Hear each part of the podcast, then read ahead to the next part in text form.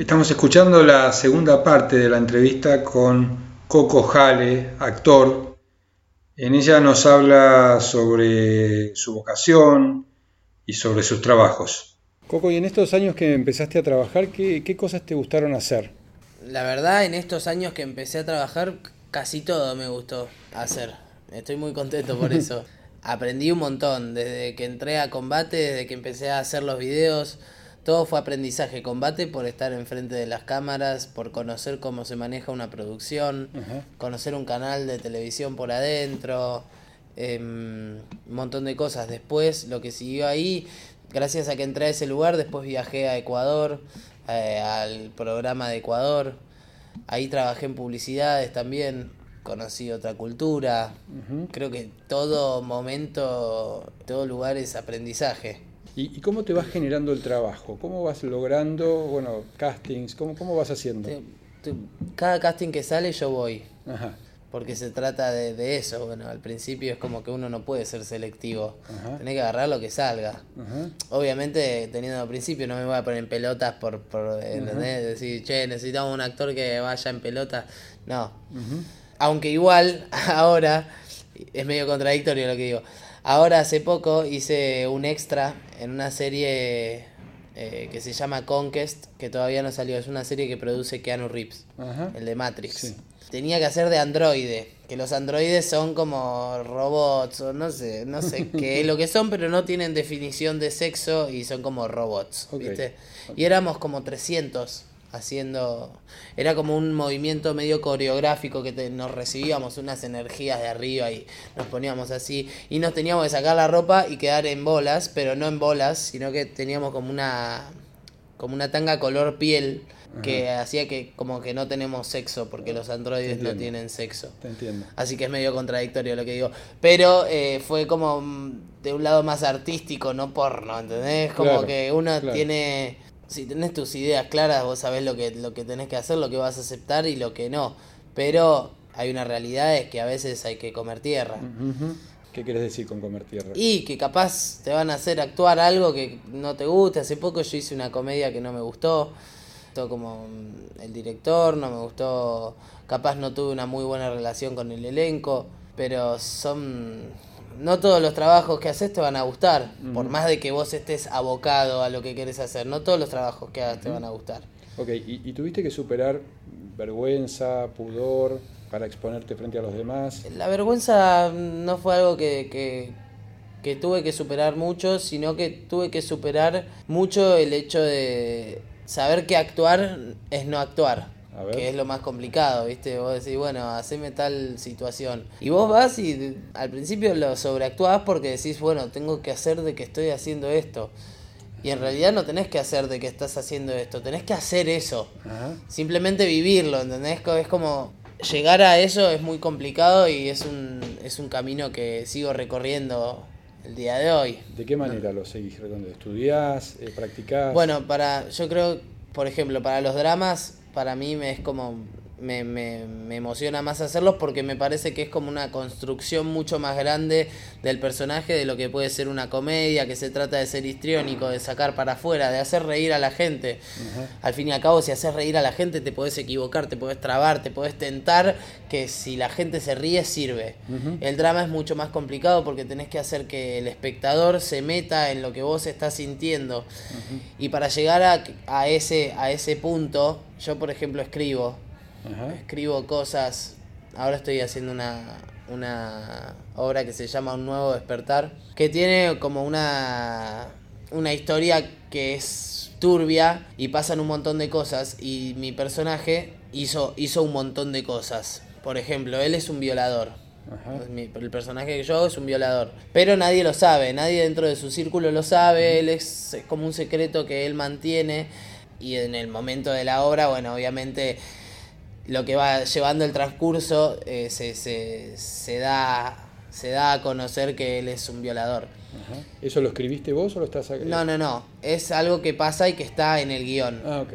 Pero yo eh, lo que escribo es, no sé, cómo fue la violación, cómo fue que pasó, cosas que no están en el guion, pero son tareas extracurriculares que tenés que hacer como para meterte en el personaje, imaginarte en el momento en el que te lo están diciendo, vos sos un violador, hiciste tal cosa, vos imaginarte dónde estabas, cómo hiciste, no sé, el día ese cuando volviste a tu cuarto, qué pasó, qué pensaste, es como mucho más interiorizarte, ¿viste? La comedia me parece como. Me resulta más fácil. Te entiendo. Me resulta más fácil. De, de, todas maneras, eh, todos esos ese personaje que interpretás, ¿lo haces vos solo? ¿Tenés alguien que te mira? ¿Alguien te corrige? Sí, obvio, obvio. Eh, tenemos un director. En lo que es teatro tenés un director y en lo que es claro, televisión también. Claro, pero vos llegás al director, pero antes, cuando vos haces la previa en tu casa, ponele, o lo haces frente a alguien, tenés un profesor es que en realidad yo lo que hago en mi casa es estudiar el guion y escribir estas cosas. Después cuando nosotros ensayamos en, en, grupo, ahí es cuando el director da las correcciones y vos decís, ah, cierto, reaccionaría más de esta manera que de esta. Pero bueno, eso pasa justamente por sin darte cuenta, estás, estás actuando, no estás eh, sintiéndolo de verdad. Ok, o sea que tenés que negociar un poco entre lo que para vos es el personaje, cómo lo harías, con lo que la mirada de afuera. Sí. Y, eso te es natural, te es fácil, a veces... Hay veces, por la función pasada me pasó de que estaba en la función y decía, por favor que se termine esto, no me estoy, no estoy concentrado, estoy pensando en otra cosa, tenés que estar concentrado y tenés que actuar de que estás metido, pero en realidad no estás metido, estás pensando en, cualquier otra cosa y estás esperando, anhelando el momento de que se termine la función. Y hay otras que decís, uh, se terminó y yo, vos, estabas metido totalmente sin pensar en que te estaban viendo y sin pensar en, nada más de lo que está pasando ahí. Claro. Decime, ¿tu familia te apoyó en todo esto? ¿De qué manera te apoyó? Recontra. Creo que al principio fue medio desconcertante. Bueno, el, principio, como te dije, fue, che, vieja, no trabajo más de cadete, hago videos y me pagan por hacer los videos. ¿Cómo? ¿Qué? ¿Pero qué haces? Digo, no sé, ¿por qué te pagan por hacer los videos? No sé, me pagan por hacer esto. mi viejo también.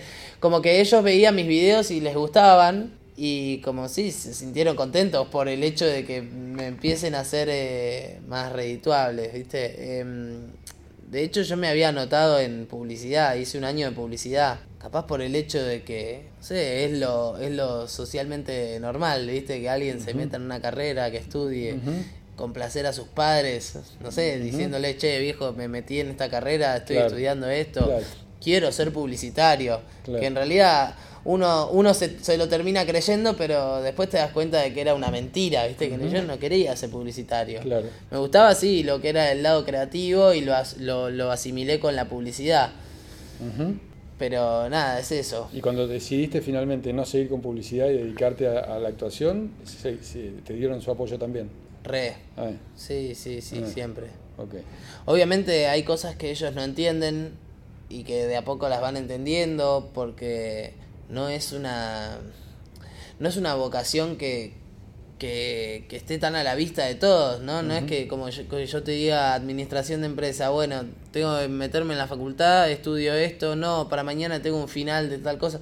Es como mucho más, eh, como te digo, no, no es constante, no, no llevas una rutina. Eh, me meto en clases de teatro, cursos de actuación frente a cámara. Es distinto. Es un estudio, obvio, pero es, es, es, muy distinto. No es tan formal. Eh, es muy distinto, pero me, mis viejos me rebancan y me recontra entendieron desde el principio. Tu mejor momento dentro de esto, ¿no? Eh, o cuando sentís que se une todo y estás este, disfrutando.